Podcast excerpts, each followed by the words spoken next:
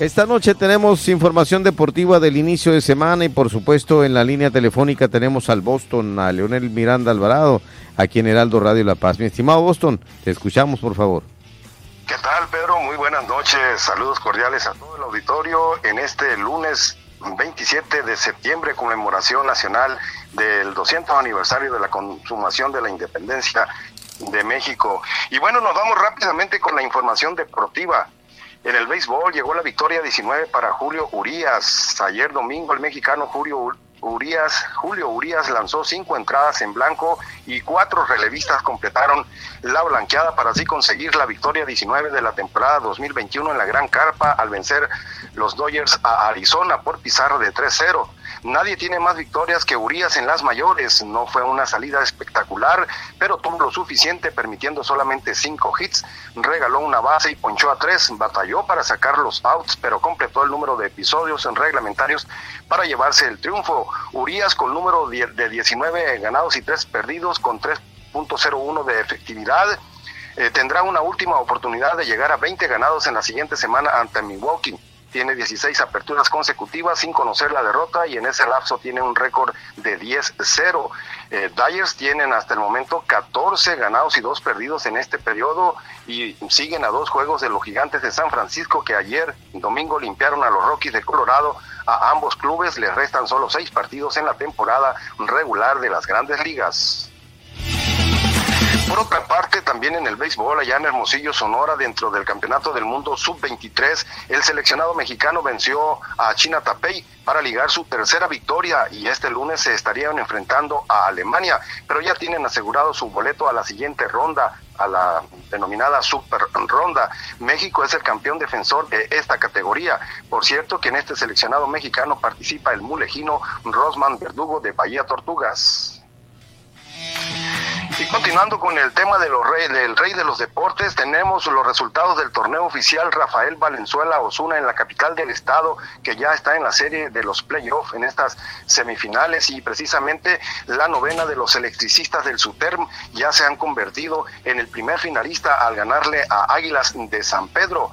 Eh, por doble partida. Primero la, la, pizarra fue 4 a 0 y posteriormente Suterm ya eliminó a las Águilas con un marcador de 13 a 10. Fueron solamente dos partidos. Y mientras tanto, en, el otro playoff, la otra semifinal, los Bravos y los Toros están empatados con un juego ah, por bando. El primero fue para los Bravos 7-2, siendo el pitcher ganador Ignacio Flores, que tuvo relevo de David Sánchez. Eh, Osvaldo Avilés y Blas Sánchez eh, batearon de 3-2 por los ganadores. El pitcher derrotado Jesús Mesa, Nabor Quintero, Luis Jordán, Eric León y Diego Peralta eh, anotaron un hit en el otro partido, Toros volvió a ganar 12, más bien Toros se desquitó y le ganó 12 a 8, así que están empatados. Y para el próximo viernes 1 de octubre será el tercer juego y definitivo a partir de las 8 de la noche en el estadio Ricardo Juenham de la capital del estado. Y en más de béisbol, el parador en corto subcaliforniano Edwin Villavicencio Mayoral ha sido nombrado por las sucursales de los Mets de Nueva York como el mejor jugador del año en el cuadro neoyorquino, de acuerdo a lo reportado. Este beisbolista eh, de Santa Rosalía ha sido nombrado, eh, de acuerdo a lo reportado por Mets Farm mismo que monitorea la actividad de jugadores del primer equipo, así como de las sucursales de todo el mundo. Como decíamos, el beisbolista originario de Santa Rosalía eh, pues registró números extraordinarios en su primera campaña como jugador firmado por una organización de grandes ligas. En 41 juegos dentro de la Dominican Summer League, Kevin tuvo 138 turnos al bat, 17 carreras impulsadas, un cuadrangular, 42 hits, 12 dobletes, un triple, 23 carreras anotadas y 14 veces envasado. Así que Kevin Villavicencio Mayoral ha sido nombrado pues el mejor jugador allá en las sucursales de los Mets de Nueva York.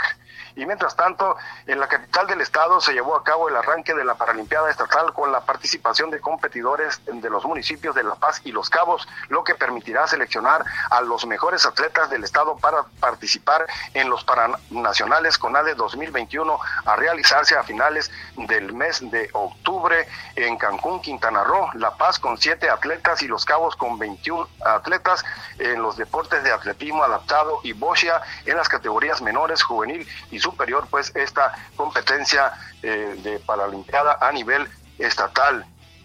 Y en más información, el arquero subcaliforniano Antonio Hidalgo Ibarra del municipio de Comundú se quedó con la medalla de plata en el Campeonato Mundial que se efectuó en Jackson, Dakota del Sur, Estados Unidos, en la competencia por equipos de la modalidad de arco compuesto outdoor. El equipo mexicano integrado por el subcaliforniano Hidalgo, el tapatío Miguel eh, Becerra y el potosino Uriel Olvera Méndez llegaron motivados a la ronda finalista, donde se enfrentaron a, la tripleta estadounidense conformada por Jem Lutz, Braden Gelentie y Chris, Chris Chaff, quienes hicieron valer su localía para llevarse el metal dorado. Así que los mexicanos cayeron por 226 a 215. Fue una competencia de alto nivel y una excelente experiencia con un gran reto donde se presentaron condiciones climáticas de lluvia, frío y viento que tuvieron que redoblar esfuerzos, pero no, les, no le alcanzó a los nuestros y se quedaron en la segunda posición. Después de esta competencia, Antonio Hidalgo continuará activo para su siguiente compromiso en el mes de noviembre en Medellín, Colombia, donde buscará estar dentro de los tres mejores lugares del ranking y su pase al Mundial del 2022. Y finalmente ya pues en el básquetbol esta semana, durante los días anteriores, desde el jueves 23, más bien la semana anterior, en toda la geografía estatal se han venido realizando los eventos inaugurales de la temporada 2021 del CIBAPAC. Ayer fue acá en Santa Rosalía y por cierto el miércoles anterior, el jueves anterior, donde por cierto el acto inaugural en la capital del estado, en la legendaria cancha Manuel Gómez Jiménez, el ciudadano gobernador del estado, profesor Víctor Manuel Castro Cosío, anunció en su mensaje que tanto la Villa Deportiva, así como las diferentes unidades deportivas que administra el INSUDE, al igual que el gimnasio de usos múltiples, el GUM, serán por y para el pueblo. Así que se deja constancia que la administración estatal que acaba de entrar en funciones le regresará a la sociedad subcaliforniana los... Eh, recintos ya mencionados para la práctica y realización de eventos deportivos, dejando entrever que los recintos eh, recaerán administrativamente en el INSUDE. Esto fue allá en La Paz, eh, al ponerse en marcha la temporada del Cibapac, en donde el partido inaugural fue entre Guaycuras de La Paz y Hardcore de Loreto. Y acá en Santa Rosalía, ayer también se puso en marcha esta actividad del Cibapac, donde la eh, presidenta municipal, la licenciada Edith Aguilar Villavicencio dio el banderazo de inicio de la temporada en la cancha Pedro Rucho Ceseña, donde Mineros de Santa Rosalía derrotó 86 a 62 a los Guaycuras de La Paz. Pues así las cosas, estimado Pedro, estimado auditorio, con la información deportiva correspondiente a este lunes 27 de septiembre.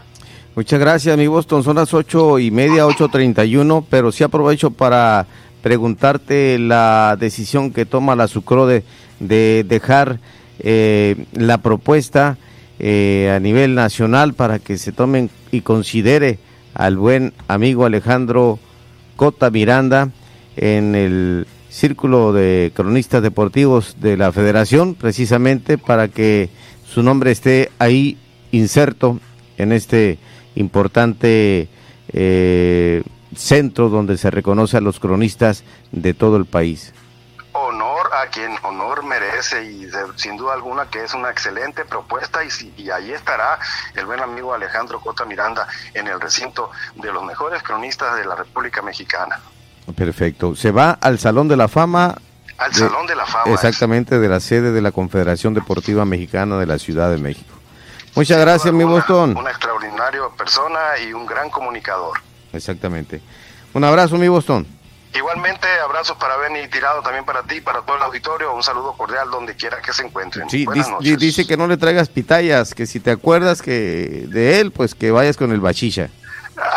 de acuerdo, claro que sí. Oye, a propósito, pues no nos pusimos la camisa que así que mi amigo eh, Guillermo Marín pues se va a quedar con las ganas para el próximo enfrentamiento entre las Águilas y las Chivas que quedaron 0 a 0. Ya escuché por ahí su comentario del viernes anterior del buen amigo Marín, pero pues yo también hubiera aceptado la apuesta, pero quedaron 0-0. Sí, sí, sí, sin problema, ¿eh? seguimos igual.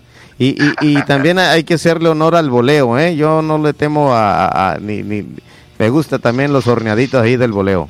Allá llegará ah, en su momento este pan de Santa Rosalía, ya sea del voleo o de con el bachicha. Ok, saludos mi estimado Boston. Muy bien, igual, buenas noches. Buenas noches. Leonel Miranda Alvarado aquí con nosotros en Heraldo Radio La Paz. Un corte y regresamos, ya está.